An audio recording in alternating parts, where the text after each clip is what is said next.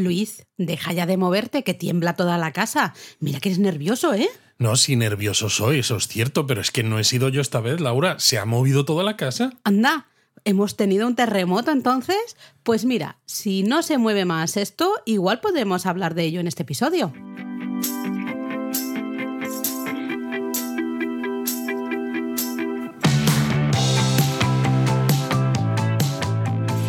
Bienvenidos a Japonesamente. Un podcast sobre cultura japonesa de Lexus producido por Japonismo.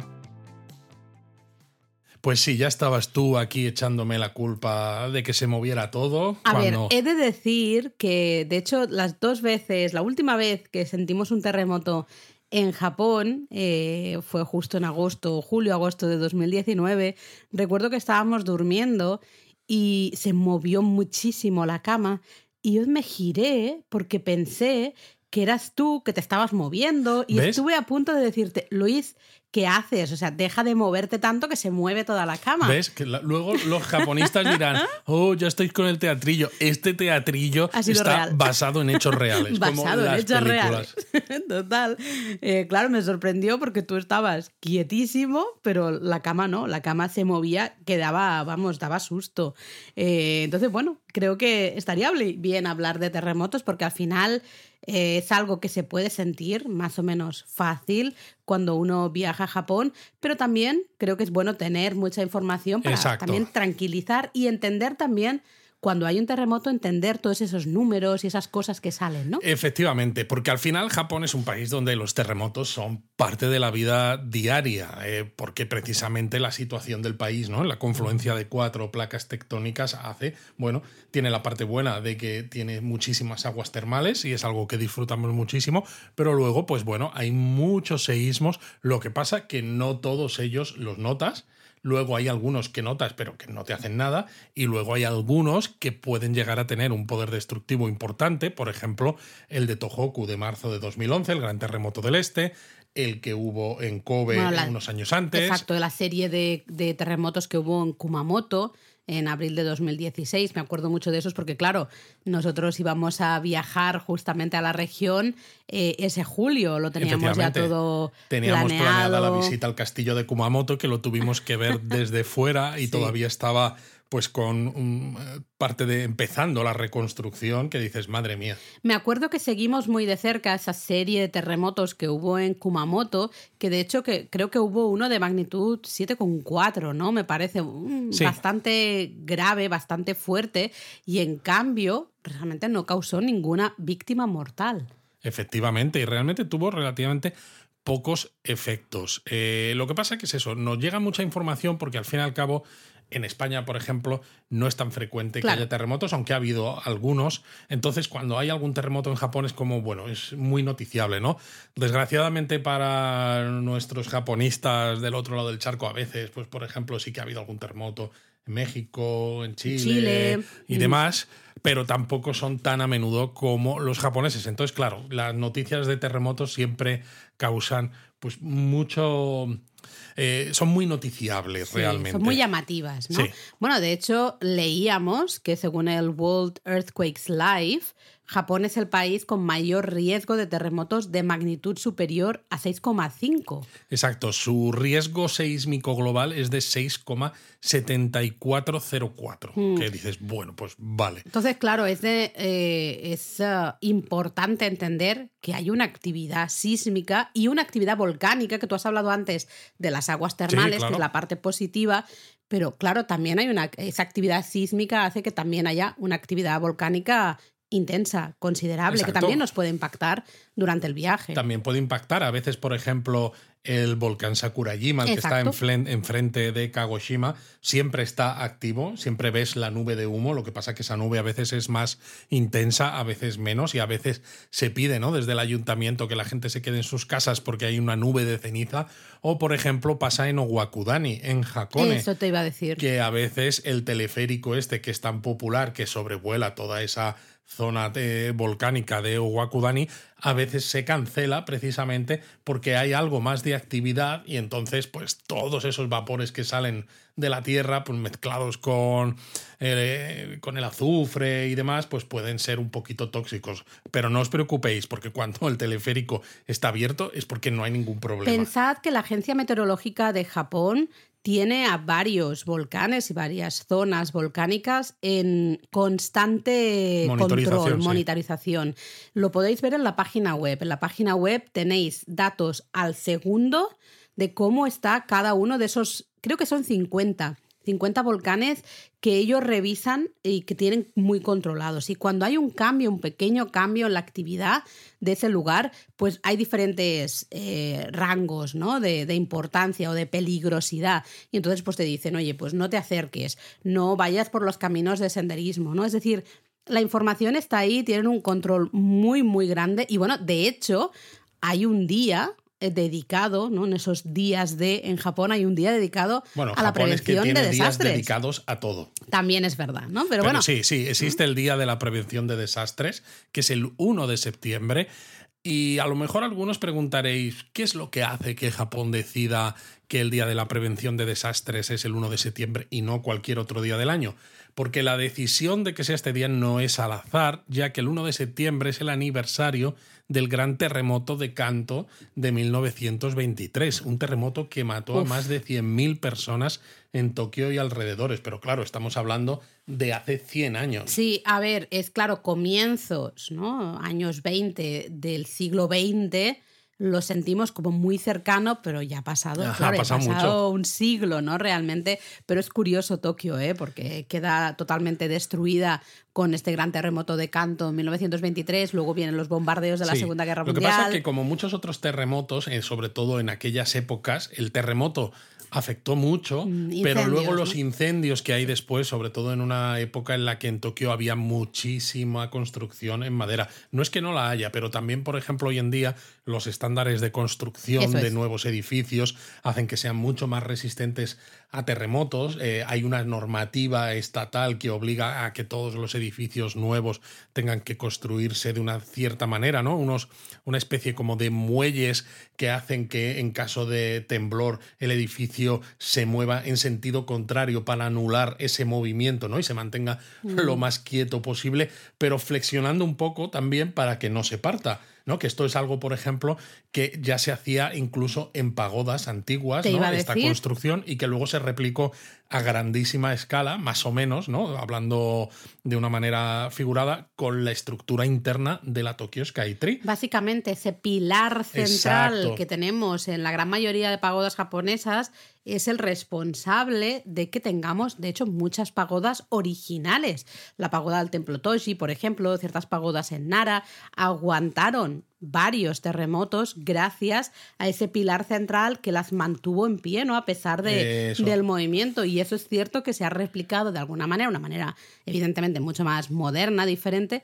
pero mucho más alta, pero sí, utiliza más o menos las mismas enseñanzas, ¿no? y de hecho, edificios que son antiguos, pues se tienen que actualizar a las nuevas medidas de seguridad precisamente para evitar que haya impacto. Entonces, los japoneses hoy por hoy no pueden evitar que haya terremotos, evidentemente, pero sí pueden minimizar sus efectos eh, y esto es algo que, bueno, lo vemos constantemente, ¿no? Cuando salen noticias de que ha habido terremotos en ciertos países, te entra el miedo porque ves, mm, bueno, es que, a ver, bueno, hubo hace poco uno en Marruecos. Marruecos, la destrucción. Tremendo, una destrucción increíble y una cantidad de víctimas tremenda. Y muchas veces en Japón, cuando hay terremotos más o menos de una magnitud importante, luego ves que dices, no ha habido casi víctimas o no ha habido casi daños, ¿no? Precisamente por lo bien preparado. Evidentemente, ¿no? Cuando el terremoto es muy grande, como el de Tohoku, pues, eh, pues sí, pero el de Tohoku, hasta el de Tohoku, la gran mayoría de víctimas fueron por el tsunami. Eh, es decir, muchas veces no es tanto el terremoto, sino consecuencias, ¿no? Otras cosas que pasan a partir de ese terremoto, como puede ser, no sé, deslizamientos de tierra, por ejemplo, o ese tsunami que hubo en Tohoku, que yo creo que es lo que más eh, se llevó la vida de, de muchas personas, ¿no? no tanto el terremoto en sí. Pero bueno, sí que es verdad que Japón sigue siempre buscando la manera de minimizar el impacto de esos terremotos, porque como tú bien decías, no se pueden acabar, no pueden decir, bueno, pues hasta luego, ¿eh? ya no vamos a sufrir más terremotos, lo tenemos controlado. No, porque además los terremotos no se pueden predecir. Bueno, eh, se intenta predecir, evidentemente, pero de todas maneras para esto, claro, hay que entender un poco eh, cómo es un terremoto y qué es, porque a veces cuando la- se recibe la información hay ciertas cosas que no están del todo bien dichas o bien explicadas, ¿no? Entonces vamos a intentar contaros de una manera sencilla y tampoco sin enrollarnos mucho más sobre los bueno, terremotos. eso será difícil, ¿eh? Bueno, eso será difícil. Sí, yo creo que lo primero, Laura, es hablar sobre los diferentes tipos de ondas sis- que existen, ¿no? Estas son- Exacto, sí, eso que se ve cuando, cuando ves una película de terremotos, por decir algo, ¿eh? y vemos ese sismógrafo con esas agujas, ¿no? que empieza así a, a pintar, a, a moverse con rapidez Exacto. y hacer ¿no? Exacto. unas subidas y unas bajadas. Esos sismógrafos recogen las ondas sísmicas y entonces las principales ondas de las que normalmente hemos escuchado son las ondas de cuerpo, ondas internas, que se transmiten a través de los materiales, aunque también existen ondas superficiales. Entre estas ondas de cuerpo, las que se transmiten a través de los materiales, están las ondas P, que son primarias, ¿vale? Y luego tenemos las ondas S o las secundarias. Las Vale. ondas P, las primarias, son ondas compresivas, o sea, se transmiten además de forma paralela a la dirección de propagación del terremoto. Entonces son ondas muy rápidas y son las que primero capta el sismógrafo. Lo que pasa que no son ondas destructivas y precisamente por lo rápido que se transmiten son las que se utilizan para detectar los terremotos, porque se detectan antes de que lleguen los efectos destructivos. Pero claro, cuando dices antes es muy poco tiempo antes, ¿no? Entiendo. Depende, depende de, de dónde se esté generando el terremoto, evidentemente. Vale. ¿no? ¿Y las ondas S, que me has dicho las ondas secundarias? Pues estas son ondas de corte o de cizalla que se transmiten de forma perpendicular al- Ah. a, a la transmisión, claro, al movimiento. Entonces son más, más lentas, lentas, claro. pero solo se prepagan en sólidos y son destructivas, pero no son menos destructivas que las ondas superficiales, que sí que son las que son destructivas a saco, ¿no? Entonces, claro, pues utilizamos las primarias para detectar y entonces intentamos poner medidas, ¿no? Eh, en función de dónde haya ocurrido el terremoto, que es lo siguiente que hay que saber. Claro, porque ¿dónde puede ocurrir un terremoto? Eh, y yo me, no, seguro que a todos nos suena términos como lo del hipocentro, epicentro. ¿Es lo mismo? ¿Son términos sinónimos? ¿Qué- No, qué no, es? no es exactamente lo mismo. El- esto, por ejemplo, también se, se escucha, ¿no? Cuando se habla a veces de, De dónde explotó la bomba bomba, atómica, atómica, y todo sí. esto y demás. El hipocentro es el punto donde se origina el terremoto, es decir, el lugar donde se rompe la falla, donde se libera la energía. Mientras que el epicentro es el punto en la superficie de la Tierra que se encuentra directamente sobre el hipocentro. Vale, o sea, el hipocentro es, ¿Es donde ocurre? donde ocurre y el epicentro es lo que hay realmente ya la tierra que hay encima Esa- es de el ese punto lugar. equivalente, ¿no? Si tú dices desde este punto que está donde ha ocurrido, ¿no? Lo Subo subes a la para superficie. arriba, subo a la superficie, Eso eso sería, sería el epicentro. el epicentro, Que suele vale. ser además el punto más castigado por la energía liberada en el terremoto. Bueno, claro, porque es donde empieza al final, ¿no? Donde Claro. eh, surge toda esa energía que luego se propaga eh, justamente en, en los alrededores. ¿no? Totalmente. Por eso es, ne- es necesario, es importante saber dónde está ese epicentro, porque suele ser el punto clave, ¿no? A partir del cual se va destruyendo cosas. Eh, también todos hemos oído hablar de dos términos, magnitud e intensidad. Y aquí yo he de decir que creo que hay mucho desconocimiento también por parte hasta de, de periódicos, ¿no? de medios de comunicación, especialmente occidentales, cuando reportan temas de terremotos en Japón. Totalmente. Sí, porque normalmente lo de la magnitud y la intensidad se utilizan casi de forma indistinta, pero es un error, porque la magnitud y Hmm. Son la cosas intensidad... diferentes, ¿no? Claro, miden cosas diferentes. Eh, de hecho, la magnitud, por ejemplo, mide la energía sísmica liberada cuando se rompe la, la falla, ¿no? Hay varias escalas, ahora hablamos de ella, pero la magnitud es un valor, digamos, intrínseco del terremoto. Da lo mismo dónde lo midas, la magnitud siempre va a ser la misma, porque es eso, depende de qué energía se ha liberado al romperse la falla, ¿no? Entonces, si la magnitud es muy grande, es que esa ruptura ha liberado muchísima energía. ¿Vale? ¿Y la intensidad entonces? La intensidad lo que mide son los efectos del seísmo. Entonces, claro, aquí cambia mucho en función de la distancia que haya desde donde mides al punto donde se origina, claro. a ese epicentro, ¿no? Claro. Porque si tú estás muy cerca, tú vas a medir una eh, intensidad muy grande, porque los efectos destructivos todavía le llegan con fuerza. Sin embargo, si estás relativamente lejos, aunque el, el terremoto haya sido de una magnitud muy grande, la intensidad ya es pequeña. Entonces entiendo que, por ejemplo, el terremoto de Tohoku de 2011 tuvo una magnitud altísima, ¿no? Creo que fue 9. 9.0, Sí, o 9.1. Sí, algo así. Eh, recuerdo que fueron cambiando un poquito, pero bueno, muy poco, ¿no? Eh, claro, esa es la magnitud, ¿no? La- la, eh, en ese momento, el- la magnitud. Exacto, cuando ocurre el terremoto tuvo una magnitud de 9. Pero claro, entiendo que la intensidad va a ser diferente dependiendo de dónde estés. No es lo mismo pues gente que vivía en Tohoku, en ciertas, por ejemplo. Fukushima, que es no justo enfrente, en la costa de enfrente, o gente que vivía en Tokio, o hasta nos vamos más allá, en Osaka también se, se Totalmente. notó, ¿no? Sin embargo, eh, para cualquier persona, tanto estés en Osaka, estés en Tokio o estés en Tohoku, la magnitud del, la magnitud del terremoto fue la misma. Claro, porque la magnitud define al final la fuerza que tiene ese terremoto, La pero energía la, energía, pero la intensidad define, mide cómo tú sientes ese terremoto, depende de dónde estés. Entiendo Más que cómo tú sientes, ahí. cómo te afecta. Cómo te afecta. O sea, qué, qué- qué daños y qué, qué causas tiene ese terremoto. Sí, porque de hecho hemos visto, no sé si luego quieres hablar de eso, pero hemos visto algunas imágenes justamente de diferentes gobiernos eh, regionales, ¿no? Prefecturales, que te ponen intensidad, eh, tal número, ¿no? Baja, Exacto. media, y te dicen qué cosas se caen, ¿no? Que- las exacto. estanterías se caen o no se caen. Sí, o- es una manera también de tener visualmente claro Exacto. la diferencia de, de intensidades. cómo te va a impactar Cómo te va a al impactar, final, qué esperar, ¿no? Si te dicen, oye, es intensidad tal, pues sabes que es normal que se caigan los libros de la estantería o los platos, ¿no? De que se abran las, eh, las puertas ahí de los armarios de la cocina y caigan cosas, ¿no? Este- ese tipo de cosas. Tú has mencionado lo de las escalas de medición. Creo que estaría bien hablar un poquito de esto. Bueno, un poquito por encima, ¿no? Porque lo que se utiliza hoy en día para medir los terremotos, eh, la magnitud de los terremotos, son escalas logarítmicas. Eh, el hecho de que sea logarítmica significa que cada unidad supone multiplicar por 10 la intensidad del terremoto. que es un montón, claro. Es un montón, exacto. Pasar de un número al siguiente- Claro, es una subida muy grande. Eh, la subida cada vez es más grande, Claro, efectivamente. claro. Por eso cada vez cuesta más subir de un número a otro. Pasar de 6 a 7, por ejemplo, en intensidad, dices, tiene tela. Pero pasar de 7 a 8 es que es, es multiplicar por 10 esa magnitud. Claro. Y dices, madre mía, ¿no? Si ha llegado a 8, por lo cual hay que imaginarse, ¿no? Si llegamos a 9 en el de Tohoku, brutal, fíjate la energía que se liberó ahí.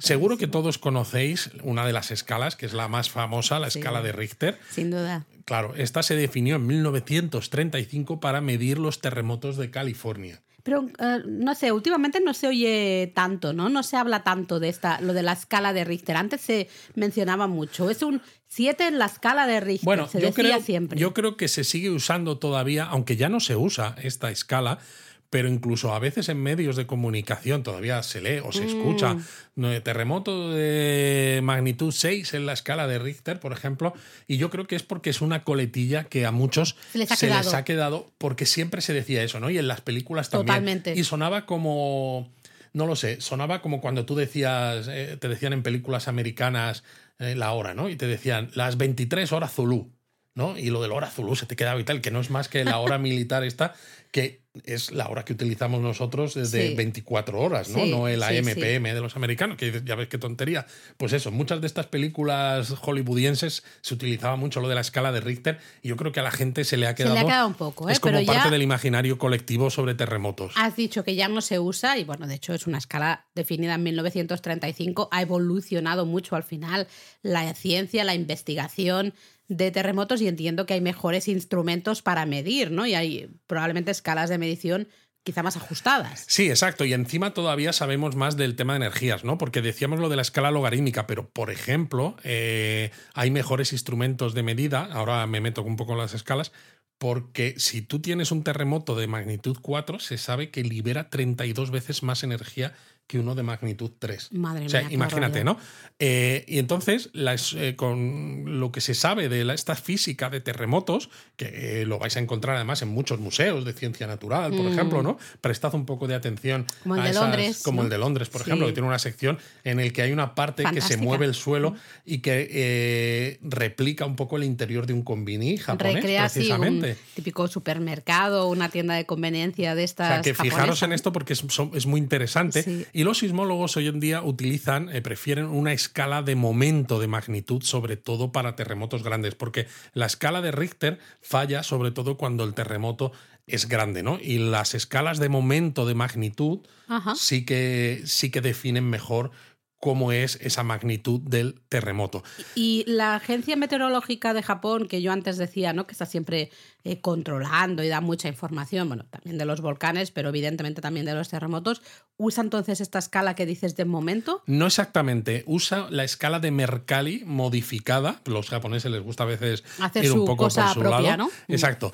Y ellos lo llaman la escala de intensidad sísmica y mide los, la magnitud del terremoto en unidades de Shindo, Ah, sí. que es el grado de agitación. Es verdad, siempre te van a decir Shindo 5 o Shindo 6, es verdad. sí. Exacto, pero esa es la intensidad. Es lo que te va a decir, que a mí me sonaba eso a intensidad justamente, no a magnitud como tal. Exacto. Entonces, en Japón, cuando se informa de un terremoto, se suelen dar los dos valores. El primero, el de la magnitud del terremoto, que ya hemos dicho antes, da lo mismo donde estés. La, la magnitud siempre va a ser la misma. Define el terremoto. Exacto. Y luego se da el valor Shindo, que es el valor de la intensidad que hace referencia a un punto concreto, generalmente el epicentro del terremoto. Exacto, sí, sí. Eso, como decíamos antes, como el valor varía en función de la distancia de ese epicentro, pues lógicamente habrá diferentes valores en la escala de Shindo para diferentes ciudades, porque no se van a ver afectados de la misma manera. Con lo cual, claro, entiendo que hay a veces un poco de lío con los conceptos de intensidad y de magnitud, porque hay veces que, claro, se habla de la intensidad como si fuera la magnitud. No, realmente no tiene que ver, ¿no? Y hay muchas Claro. veces que se usa, ha sido un terremoto de intensidad tal, y cuando realmente quieren decir de magnitud tal, ¿no? Exacto. Es que eh, es un, puede ser un poco complejo porque Mm. a veces las dos, las dos valoraciones estas eh, puede ser complicado de No, ya está hablando. ¿no? Nos puede pasar porque tú hablas de magnitud y te sale decir eh, la intensidad del terremoto, ¿no? No, es la magnitud del terremoto y Es es, que esa además, energía que se claro. despliega en ese momento. ¿no? La, la intensidad es fácil de hablarla porque al fin y al cabo estamos hablando de los efectos que tiene Eso el es. terremoto. Entonces, cuando tú estás en una ciudad y ves que se te caen edificios, ¿no? Que se te abre el suelo, yo qué sé, por decir algo, pues es muy fácil decir, joder, madre mía, vaya intensidad que tiene este terremoto. Y entonces eso te puede hacer pensar, y si eres un medio de comunicación, puedes transmitir erróneamente a las audiencias que el terremoto ha sido muy grave en Mm. cuanto a la energía liberada Eso es. pero tienes que darte cuenta de que esa intensidad que tú has tenido, pues es Puede la que tú más, has tenido más baja. en claro. ese momento porque estás a lo mejor cerca del epicentro. Mm, Y eso significa que a lo mejor el terremoto no ha tenido tanta magnitud y los efectos que tú has visto más graves quizás son porque estás más cerca. Pero a lo mejor el terremoto no ha sido de una magnitud tan grande como otros. Vale. No sé si me explico. Es decir, que solo hablar de esos efectos físicos, ¿no? De las casas caídas, de eh, carreteras. Claro, también se nos quedaría corto, ¿no? Se te queda corto porque no sabes cómo de fuerte ha sido el terremoto realmente en cuanto a la liberación de energía. Mm. ¿Vale? Eh, sí es verdad que es eso, en los medios japoneses siempre vais a ver esos dos números, ¿no? Justamente estas dos escalas, la de magnitud por un lado y la Y de la Shindo. intensidad, el Shindo, exacto que has dicho tú, por el otro. Y además el Shindo es eso, ¿eh? En la página de la agencia meteorológica tenéis unos dibujitos fantásticos en el que te ponen todos los Shindo, ¿no? Todos los niveles diferentes de intensidad y te van diciendo que si estás en casa, qué cosas pueden suceder, ¿no? Lo que es lo típico, con el Shindo 1, Shindo 2, Shindo 3, Shindo 4 alto, Shindo 5 bajo, ¿no? Este tipo de cosas eh, está muy bien echarle un vistazo para al menos saber qué esperar. Si uno vive un terremoto en Japón, eh, saber un poco qué puede pasar, ¿no? Hablábamos antes de que Japón está muy, claro, preparado trabaja mucho para hacer frente a esos terremotos que evidentemente van a pasar.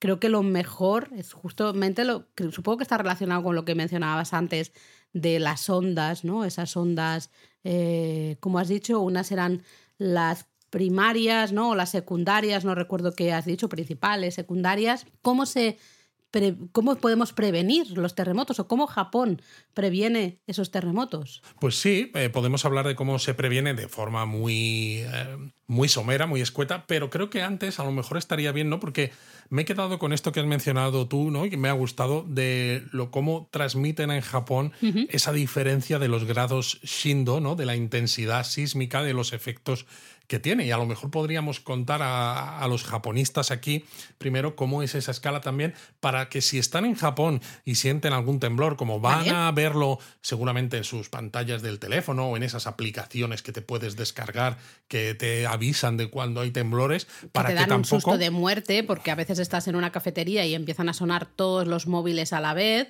de terremoto, terremoto, terremoto, justo cuando va a suceder, pero bueno, sí, sí. Exacto, ¿no? Entonces, realmente la escala serían como siete niveles. ¿no? El Shindo cero es imperceptible, ¿no? Hemos dicho que hay muchos terremotos y, la mayoría de ellos ni, ni te enteras. Luego, el Shindo 1, que lo sientes ligeramente, pero también muy poquito y no todas las personas lo sienten, ¿no? Supongo que si estás en zonas altas y a lo mejor si estás quieto, estás tumbado en la cama, por ejemplo, ¿no? A lo mejor en alguna situación así muy específica puedes llegar a sentirlo, pero normalmente si te estás moviendo, eh, estás haciendo cosas, será habitual no sentirlo. Exacto. Luego está el Shindo 2, que lo sienten, según dicen, ¿no? Su escala, muchas de las personas dentro de las casas, pero no todas. Y el Shindo 3 lo sienten la mayoría de las personas dentro de las casas. Con lo cual el siendo 3 ya se empieza a poner un poco... que ya lo notas. Sí, pero me refiero, del 0 al 3 realmente... Es poca cosa. Es poca cosa porque lo notas, pero no tiene ningún efecto más allá de que, oh, parece que... Se está moviendo un poquito. se ha movido, ¿no? Entonces, si todo el mundo lo nota, sería un siendo 3. Si tú dices, oh, parece que algo se mueve, pues yo no noto nada, a lo mejor es por cómo estás tú sentada, ¿no? Que estás en una dirección que a lo mejor encaja con la dirección de las ondas o sísmicas o no. Entonces, del 0 al 3 no es preocupante en absoluto. Luego tendríamos el Shindo 4, que aquí ya hay muchas personas que se sorprenden. Algunos objetos colgados pues se pueden balancear incluso, Por ejemplo, una lámpara que podamos tener puede ser que se empiece a balancear un poquito, que en eso, nos podemos fijar. Y algún adorno que sea inestable, pues se podría llegar a caer, pero tendría los que Legos, ser Luis. inestable. Bueno, podría ser. Esto ya sería un Shindo 4, ¿vale? Vale. Luego tenemos el 5, Shindo 5 débil. Aquí eh, en el Shindo 5 lo dividen en dos. Tenemos el, el débil, que dices Muchas personas se asustan y sienten la necesidad de agarrarse a algo que esté estable. Porque ya notan esa vibración bastante más fuerte. Exacto. Los platos guardados en armarios, objetos en estantes se pueden llegar a caer y muebles que no estén fijados pueden llegar a moverse y hasta caer. Eh, esto por eso es importante. En Japón siempre te piden, eso que, eh, por ejemplo, en España yo creo que no hacemos nadie nunca, de lo de sujetar ¿no? las estanterías, te compras una estantería en Ikea eh, y siempre te venden, ¿no? justamente para sujetarla a la pared, para evitar que se vuelque, pues en Japón eso hay que hacerlo sí o sí porque te puede pasar justamente esto, ¿no? Totalmente. Luego tendríamos el Shindo 5 fuerte, ¿vale? Aquí muchas personas tienen dificultad para andar sin eh, agarrarse a algo estable. O sea, el 5 fuerte ya es intenso. Los platos que están guardados en armarios y demás probablemente se caen, los muebles no fijados también es posible que se caigan y además las paredes de bloques de cemento que no estén reforzadas se pueden llegar a desmoronar. Wow. O sea, el 5 fuerte ya es fuerte, ¿eh? Ya empieza a ser fuerte. Y luego tenemos el nivel 6, que también lo dividen en dos, ¿vale? El 6 débil y el 6 fuerte. En el 6 débil aunque se llame débil, eh, que estamos ya en el nivel 6, es un nivel potente de energía ¿no? y de efectos, dice, es difícil mover, eh, mantenerse en pie, o sea, tela. Luego te dice, muchos muebles no fijados se pueden caer y las puertas pueden eh, trabarse, ¿no? Es decir, que te puede costar incluso salir de, donde estés.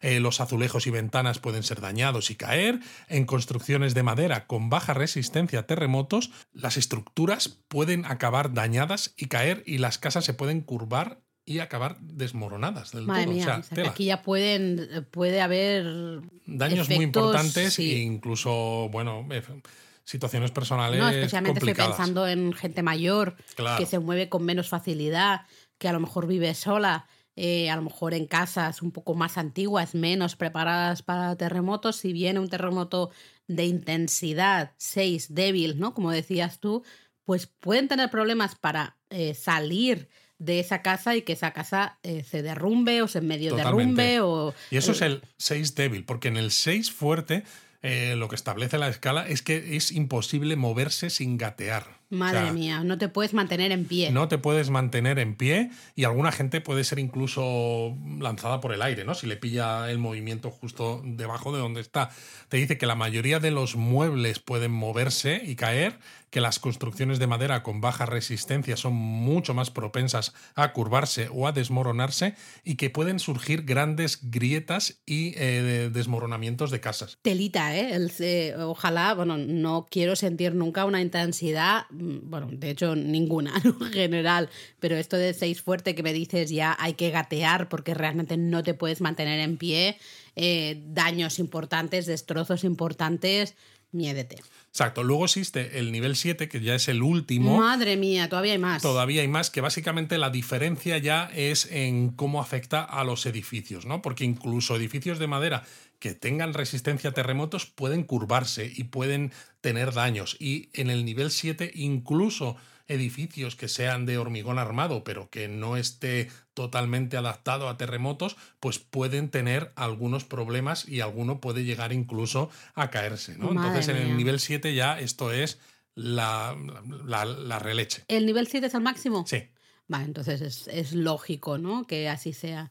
Eh, esto es bueno saberlo. Ya sé que da un poco de miedo, especialmente si somos personas que vamos a Japón y venimos de países donde no hay terremotos de manera habitual. Sé que la idea de un terremoto puede dar miedo, pero con este conocimiento a la vez te quedas un poco más tranquilo porque dices, bueno, realmente la parte un poco fuerte ah, son esos niveles, a partir del 4 se pone, empieza a poner un poco seria la cosa, pero realmente No, el realmente cinco- serio es 5, 6 y 6, 7. 7, evidentemente, ¿no? Eh, y es bueno saberlo, pues bueno, porque así sabemos un poco qué esperar, ¿no? Si nos sucede, eh, si vivimos un terremoto cuando estamos en Japón. Como decíamos antes, de todas maneras, la gran mayoría de terremotos que podemos sentir estando en Japón son o imperceptibles o, o muy suaves, ¿no? Exacto. Intensidad muy bajita que dices, se mueve la cama y no es Luis moviéndose, sino que es la cama la que se está moviendo, eh, pero ya está, no hay ningún tipo de problema ni no, no pasa nada, ¿no? Y creo que eso es lo más importante, en lo que nos deberíamos enfocar, especialmente si vamos como turistas. Exactamente. Y dicho esto, yo creo que sí que podemos hablar un poco de esa prevención que habíamos empezado ¿no? Eh, a mencionar, porque al final la prevención es colocar sismógrafos por todo el país, ¿no? Que es algo que claro, Japón entiendo que esa es la mejor manera, ¿no? es básicamente ahora mismo es la única manera, ¿no? porque estos sismógrafos lo que hacen es recoger esas ondas primarias que como decíamos antes son las más rápidas y son las que nos pueden alertar de lo que está pasando. Entonces, cuando esos sismógrafos recogen esas ondas primarias dices, "Oh, hay un terremoto, pues vamos a dar la voz de alarma y a hacer cosas para evitar que cause problemas." Que es cuando te salta, por ejemplo, entiendo que es cuando te salta el aviso en el móvil, ¿no? Que Exactamente. supuestamente viene un terremoto, prepárate. Exactamente. Lo que pasa es que a veces te salta el aviso en el móvil y al segundo ya estás sintiendo el terremoto o menos. Bueno, este es el gran problema, porque el tiempo transcurrido desde que se detectan las ondas P hasta que llegan las ondas destructivas puede ser de un minuto o más cuando el terremoto es profundo y distante, Claro. pero puede ser solo de unos pocos segundos en lugares que estén cercanos al epicentro del terremoto. Entonces, pues claro, depende mucho, ¿no? Además, la vida moderna genera vibraciones también y los propios sistemas de medición que hay en Japón tienen que ser capaces de descartar estas vibraciones para evitar que haya falsos positivos y sembrar pues el caos, ¿no? Por un exceso de, de celo quizás en notificar estas vibraciones. ¿Qué ha pasado alguna vez? Alguna vez ha pasado porque estaban probando ¿no? esas aplicaciones y el tema de avisos a toda la población, pero otras veces ha pasado que ha habido justamente falsos positivos, un error en esa predicción, en esa lectura de, de, esas vibraciones que no eran ondas, sino otro tipo de vibraciones, como tú decías, de la vida moderna. Curioso, curioso. Y oye, Luis, eh, tú que eres mm, fanático de los trenes, claro, yo estoy pensando en esa red ferroviaria, especialmente los Shinkansen, pero bueno, cualquier tren y llega un terremoto, vamos a poner un terremoto fuerte, magnitud alta, un Shindo también alto, eh, ¿qué pasa ahí? Porque claro, los trenes van ahí por las vías, esto puede afectar mucho, ¿no? Bueno, es que claro, en el caso de un Shinkansen que puede estar circulando a 260, 75 por hora o 320 kilómetros por hora, tú imagínate si te pilla un terremoto es terrible, terrible, terrible. Entonces eh, se escogió, se montó un sistema que se llama UREDAS, eh, que es un acrónimo de Urgent Earthquake Detection and Alarm System, ¿no? Un sistema de alarma y detección urgente de terremotos, básicamente porque decir en japonés comienza la vibración, ¿no? La vibración del terremoto se dice yuredasu. Así que básicamente se buscó un acrónimo que encajara con, ese, con esa palabra. Que me, me, estaba riendo, perdona que te interrumpa, me estaba riendo porque es que me ha hecho mucha gracia, porque dices, ostras, ¿no? Eh, en japonés tienes la palabra yuredasu, de comienza la vibración, como tú has dicho, y se buscan un acrónimo que tiene sentido, ¿no? Sistema de detección y alarma urgente, ¿no? De, de, terremotos, pero es que encima suena muy parecido a ese Yuredasu. Me parece de 10. O sea, esto es pasarse el juego, vamos, maravilloso. Exacto, la historia un poco de todo esto, ¿no? Se empezó a discutir en 1964, justo el mismo año que se inauguró el Shinkansen,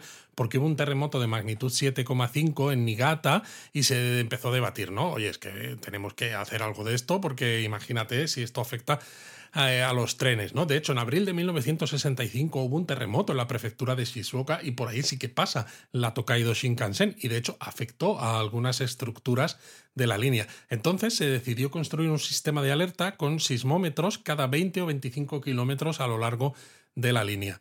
Y en 1982, que es cuando se completó la línea Tohoku Shinkansen, se implantó el primer sistema de detección en la costa del mundo. Porque cuando ya han llegado las ondas S, que son las secundarias, suele ser tarde porque el poder destructivo ya se ha desatado, ¿no? Con lo cual entiendo que este sistema lo que hace es detectar qué ondas, las, las P, ¿no? Que has dicho antes. Vale para asegurar la operación segura del sistema ferroviario sobre todo de alta velocidad. El sistema se empezó a probar en 1984 y podía enviar una alarma solo tres segundos después de detectar una onda primaria.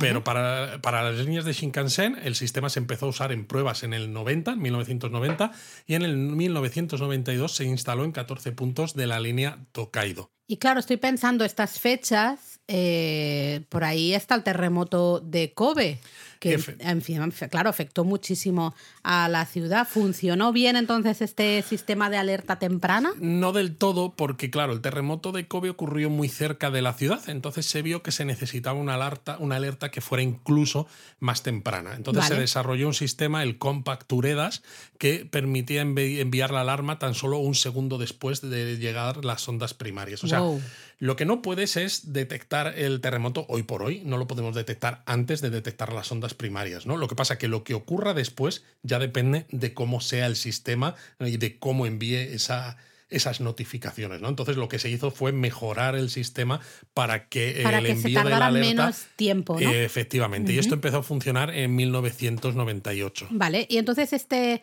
uh, que has dicho y el Compact Yuredas que mencionas ahora gracias al terremoto de Kobe eh, ¿Son básicamente lo mismo o no? No exactamente. El primero da una estimación de la magnitud y la localización del terremoto. Y el segundo, el más moderno, estima la destrucción, pero se basan en parámetros diferentes. Entonces, por ejemplo, el Iuredas envía una alarma a las zonas donde habrá posibles daños, basándose en la localización y la magnitud estimada del terremoto, con un alcance de unos 200 kilómetros alrededor de la localización de la estación, ¿no? de ese sismómetro. Y por otro lado, el Compact Iuredas manda una alerta temprana a la zona cercana a donde está la estación de medición, de medición basándose en el riesgo del movimiento del terremoto. Y aquí el alcance es de 20 kilómetros. Sería un poquito casi como la magnitud y la intensidad, ¿no? Pero pasado a este sistema de, detección, ¿no? Básicamente, como lo que se busca es maximizar la eficacia y mm. evitar en, la mayor medida posible ¿no? Mm. los efectos perniciosos de los terremotos, se utiliza el primero,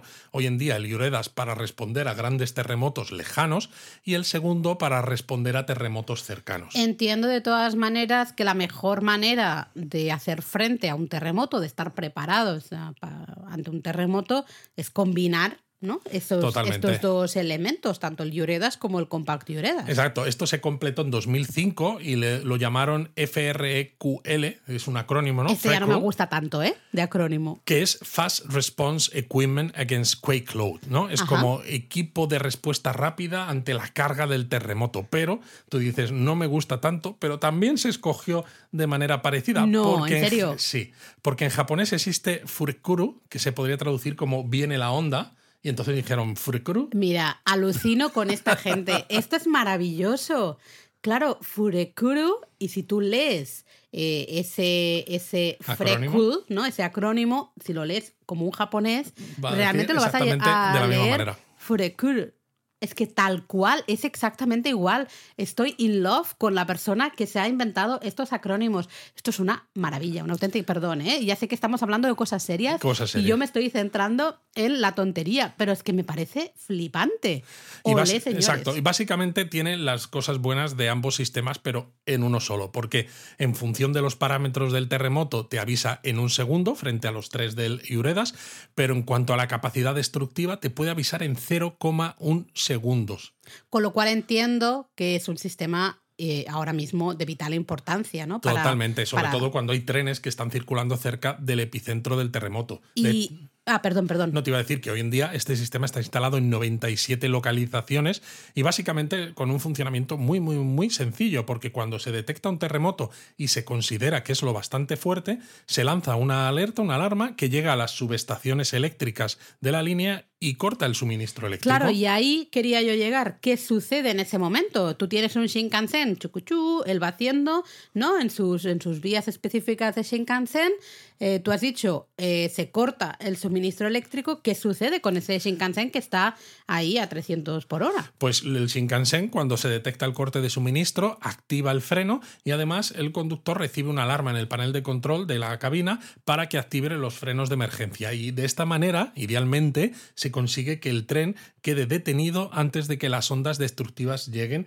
minimizando así los riesgos. De hecho, en alguno de los Shinkansen más modernos, el N700S, que circula por las líneas Tokaido y Sanyo y por la línea Nishi-Kyushu, la que va hasta, hasta Nagasaki, el tren tiene además unas baterías eléctricas que incluso cuando se ha cortado el suministro eléctrico le da la suficiente energía para circular a muy baja velocidad para que pueda llegar hasta la siguiente estación, ¿no? Y entonces bajar, que bajen los pasajeros. Porque si no, actualmente con los otros te quedas en mitad de donde estés. Eh, eso es un problema, pero también entiendo que es un problema el frenado, ¿no? Este frenado tan rápido, porque tú vas a una velocidad altísima.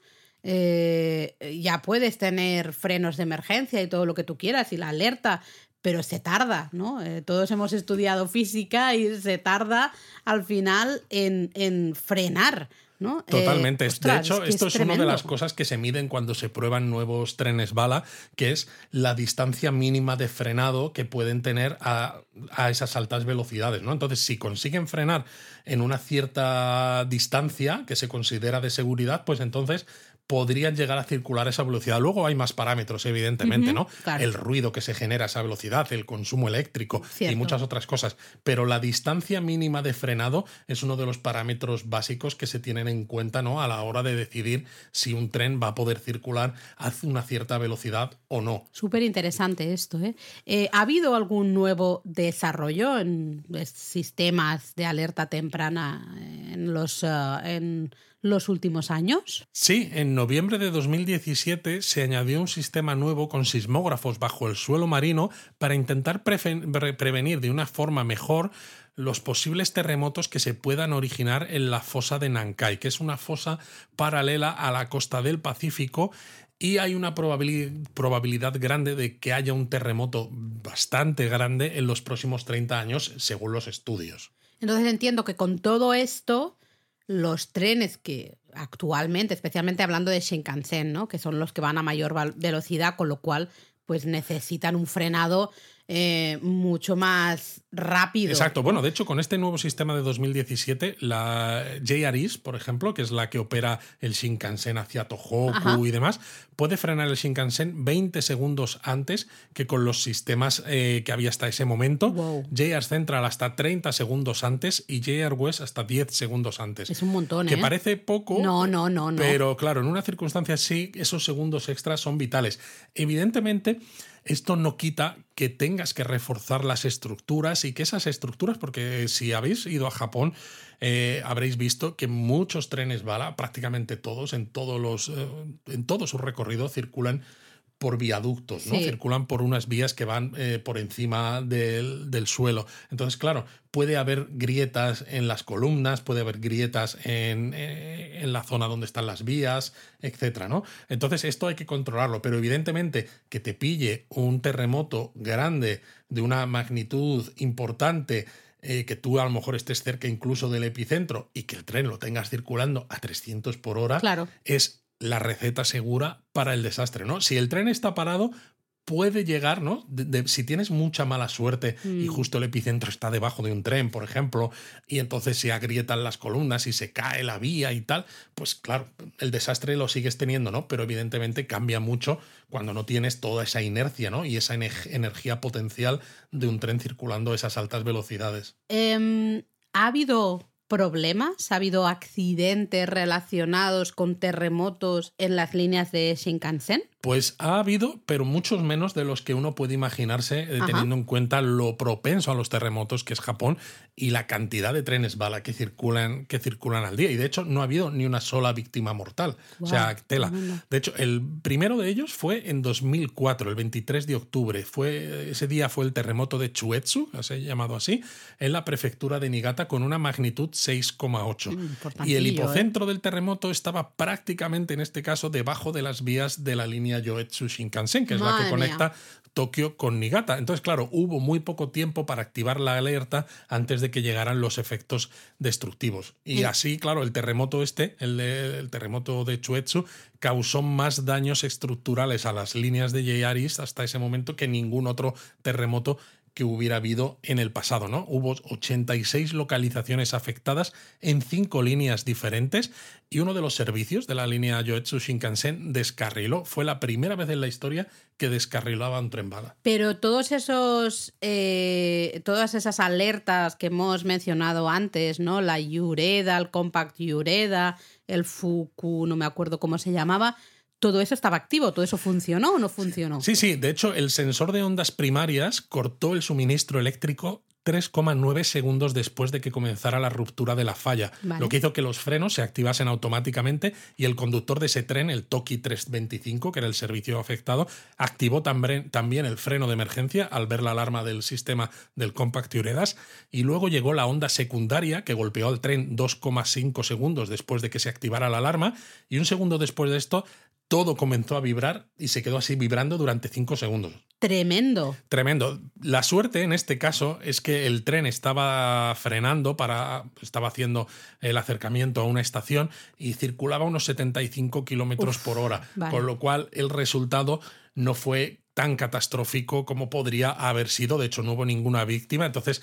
sí, la, la foto ¿no? del tren caído sobre los raíles, ¿no? En ese viaducto impacta, porque claro, el Shinkansen nunca había tenido un descarrilamiento hasta ese momento, pero realmente no, el sistema funcionó y cortó la energía y frenó y llegó a frenar a tiempo con un terremoto tan cercano a donde estaba el propio Shinkansen. Yo sí recuerdo eh, el terremoto, claro, de Kumamoto, ¿no? De abril de 2016. Sí, el que claro, mencionábamos al está- principio. lo- nosotros estuva- estábamos muy pendientes porque teníamos un viaje justamente a Kumamoto.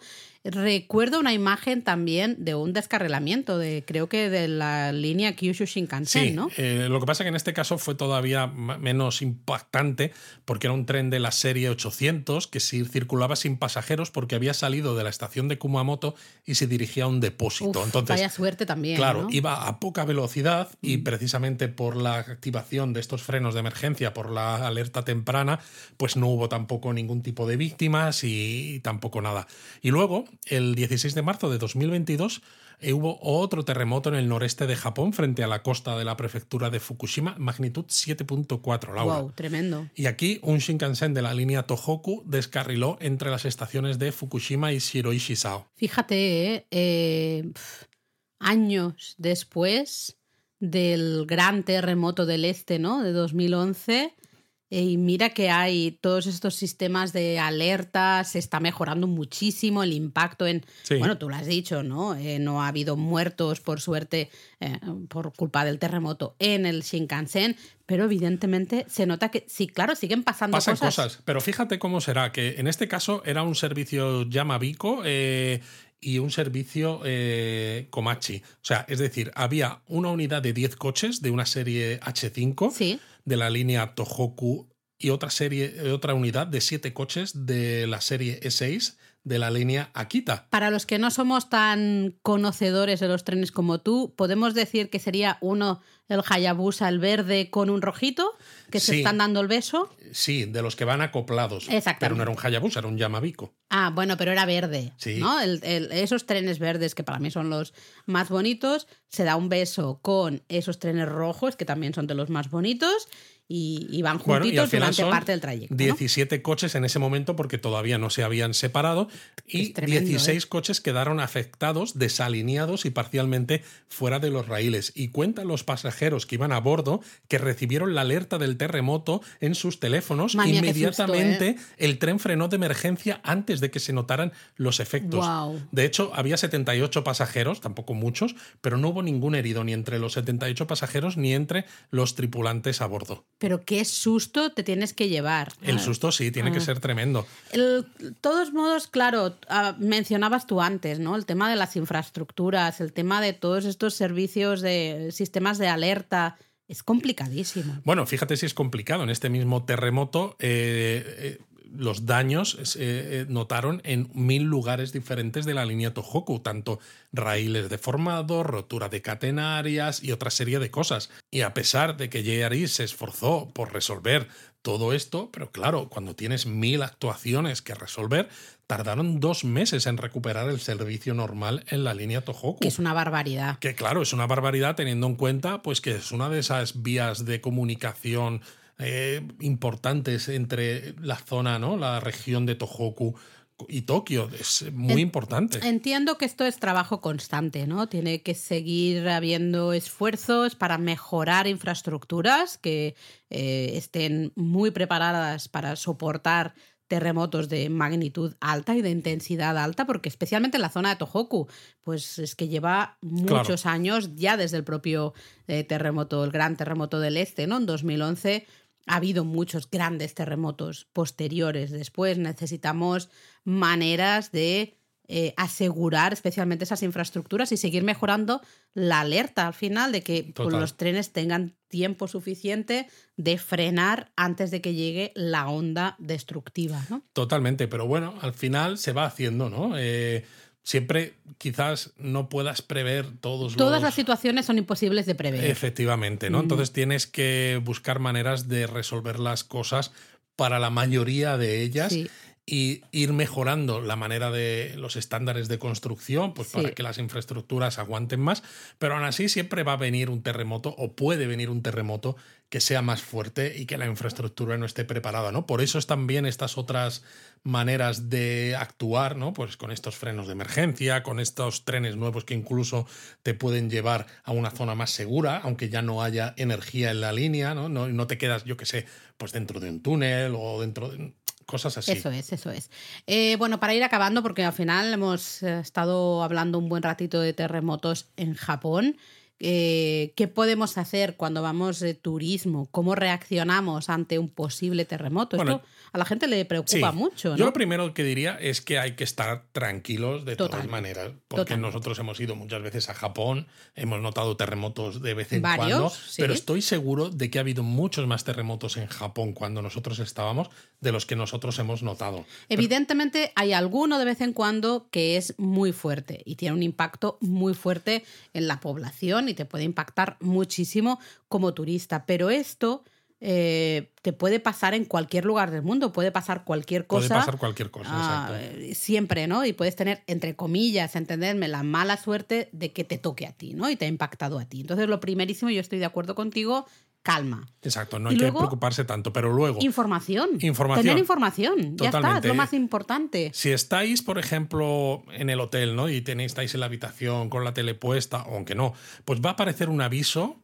precedido de una señal acústica en la televisión, ¿no? Se manda a todas las televisiones, independientemente del programa que esté habiendo en ese momento. Y se indica el lugar en el que se ha producido el terremoto, el grado de intensidad y si hay peligro de tsunami o no. Si el terremoto es muy fuerte y tiene peligro de tsunami, incluso habrá avisos eh, por toda la ciudad ¿no? para buscar pues, esos lugares de altos y seguros para evitar los tsunamis. Cuando vais a sitios que son costeros, os vais a encontrar esas señales que tienen la forma de una, ola, que indica hacia dónde tienes que moverte en caso de que haya tsunami, que básicamente es ir hacia zonas altas. La más alta. El gran problema que podemos tener como turistas es que la gran mayoría de información es en japonés y especialmente eh, eh, la información clave en, en, esos momentos previos, ¿no? Es cuestión de segundos y llega el, el terremoto. Entonces ese es el gran problema y de hecho es bueno, una de las cosas que creo que Japón tiene que mejorar, especialmente con, el nivel de población también extranjera. Eso está claro, pero de todas maneras eh, te puedes bajar aplicaciones, por mm. ejemplo, Tienes la de, creo que tú utilizas Yurekuru, ¿es? Sí, Yurekuru, aunque en la actualidad no me gusta mucho, he probado algunas otras, pero bueno, Yurekuru yo la uso y siempre la tengo activa cuando estamos en Japón. Sobre todo porque te da también las alertas, mm. pero ya lo puedes leer en inglés y tienes una, una cantidad de información que al menos entiendes dónde está ocurriendo qué. Exactamente. Luego también está la de la Agencia de Turismo Japonesa, aunque creo que ahora mismo no está activa, no estoy muy segura, pero eh, también tiene esas alertas en inglés y luego... Y tiene la, propia página web que se puede ver desde el móvil sin ningún problema. Y, luego estar muy informados a través de la NHK World. Al final, tanto tienen, eh, tienen todas las redes sociales, podemos eh, acceder a la aplicación desde el móvil, hay información en inglés, en directo, de todo lo que está sucediendo. Tienen traductores, bueno, intérpretes eh, que están ahí trabajando para dar toda esa información en inglés. Sí, porque aparte de estos mensajes, en las televisiones, en vuestros teléfonos también los vais a recibir, como los pasajeros que iban en este tren bala, ¿no? El que hemos dicho en 2022. Pero claro, la información de esas alertas también suele estar en japonés únicamente, entonces te puede asustar más que otra cosa, porque sabes que está pasando algo o que va a pasar algo y dices, ¿qué hago? ¿no? Entonces, con alguna de estas aplicaciones, por ejemplo, sobre todo para lo que es la alerta, eso es. Te sirve directo a mirar, oye, ¿qué ha pasado? Voy a mirar Ah, terremoto, vale, ¿qué me dice? ¿Qué instrucciones me está dando? ¿no? Eh, así que bueno, calma. Mm. Exacto. Si esto os pilla en, eh, por la calle, en edificios, en estaciones de tren o algo, aquí lo más fácil, eh, lo, más, lo mejor es seguir las indicaciones del personal que os van a dirigir hacia puntos de evacuación sin problemas, tranquilos. Y si estáis en sitios cerrados como la habitación del hotel o lo que sea, pues lo, en caso de que el terremoto sea muy fuerte, ¿eh? porque como el terremoto que contábamos nosotros al principio, cuando Laura pensaba que yo me estaba moviendo en la cama, se movió la cama, pero no pasó nada más, no se cayó absolutamente nada. nada es decir, podía no ser. nada tampoco. quizá podía hacer un Shindo 3. ¿no? Eh, entonces, si el terremoto ya es muy fuerte, lo mejor es alejarse de las ventanas, porque a veces las vibraciones del terremoto pueden hacer que los cristales se rompan hmm. y puede ser peligroso. Y sobre todo también apartarse de grandes muebles o estanterías que lo que hemos dicho en Shindos elevados que pueden llegar a caer. Por eso muchas veces se ven imágenes de gente que se mete debajo de las, de las mesas. De la mesa, porque al menos si cae algo encima, la mesa para el eh, resguardado de alguna manera debajo de la mesa, ¿no? Sí, sí. Pero vamos, eh, lo, no, de verdad, no os preocupéis porque no tiene por qué pasar nada. Pero bueno, al final la información es poder, ¿no? Y cuando uno está informado y uno sabe a lo que eh, cómo reaccionar y cómo funcionan un poco los terremotos en Japón, cuando uno tiene toda esta información, pues puede hacer frente a una situación así de emergencia, eh, pues mucho mejor, con más calma y de una manera más serena. Por cierto, hablando de aplicaciones, me acabo de acordar que yo me descargué una, que a mí no me funcionaba en el iPhone. Que se llama Nerf, que mm. los que seáis muy frikis diréis, pero esto me suena a Evangelion, eh, efectivamente, porque la propia imagen de la aplicación y un poco el estilo de la aplicación recuerda a Evangelion, está hecho con con licencia de los, de los creadores y básicamente pues te sirve para esto, para establecer también tu lugar donde estás en Japón y recibir esas alertas y demás. Así que bueno, echarle, echarle un vistazo a ver si os, si os sirve bien. Y, yo no puedo terminar este, este episodio del podcast sin mencionar una cosa que hemos dicho un poco de pasada. Ya habéis visto, todos estos sistemas de alerta son segundos lo que hay de, de tiempo ¿no? de reacción. No os creáis a nadie que ponga en redes sociales mañana se prevé un terremoto muy fuerte en Tokio, como he tenido que leer ya en varias ocasiones. Me da igual si la persona que lo dice es eh, alguien famoso, un youtuber muy conocido o la vecina del quinto.